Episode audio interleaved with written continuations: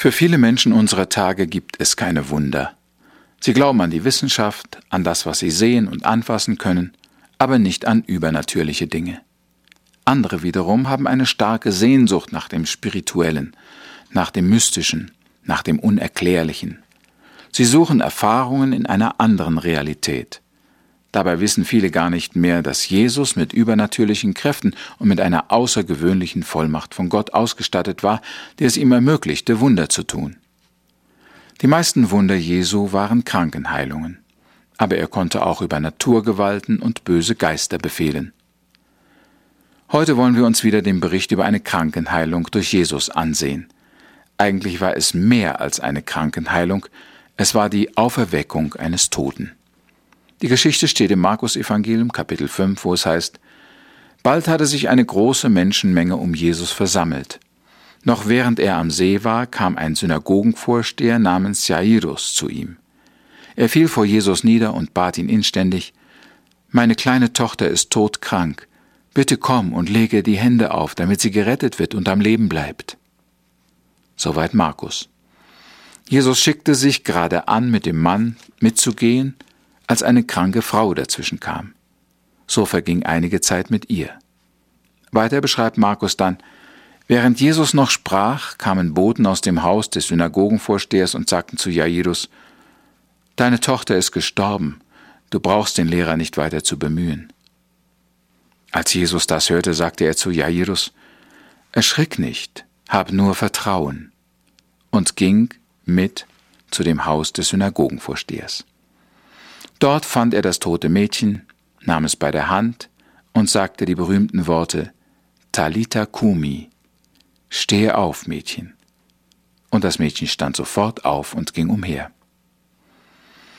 Wollen wir nur einige markante Einzelheiten dieser Geschichte betonen. Erstens, ein Synagogenvorsteher kommt zu Jesus, um ihn für seine kranke Tochter zu bitten. Dieser Mann war so etwas wie ein Gemeindeältester, eine Respektsperson, eine Autorität. Im Allgemeinen glaubten die Schriftgelehrten unter den Juden, die Priester und die Ältesten nicht an Jesus. Sie sahen in ihm eine Konkurrenz, einen Kritiker der traditionellen Religiosität und des Formalismus, an dem sie so festhielten. Sie hassten Jesus und wiegelten das Volk gegen ihn auf. Aber nicht alle lehnten Jesus ab. Dieser Synagogenvorsteher schien jedenfalls Respekt vor Jesus zu haben. Er kommt höchst persönlich, fällt vor Jesus nieder, und bittet ihn um einen Gefallen. Es muss gar nicht so einfach für ihn gewesen sein, aber anscheinend war seine Sorge und seine Verzweiflung so groß, dass er nichts unversucht lassen wollte, das Leben seiner Tochter zu retten.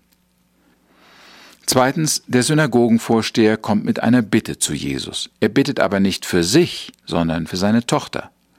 Gleichzeitig hat er gewisse Vorstellungen davon, wie diese Heilung vor sich gehen soll.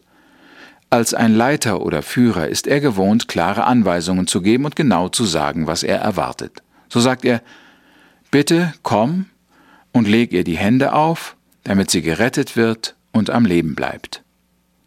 Vielleicht war das Händeauflegen die geläufige Art, wie in der jüdischen Gemeinde mit den Kranken verfahren wurde. Jesus lässt sich von dieser Bevormundung aber nicht verärgern, sondern geht stumm mit diesem Mann mit. Drittens. Jesus wird durch einen anderen Fall aufgehalten.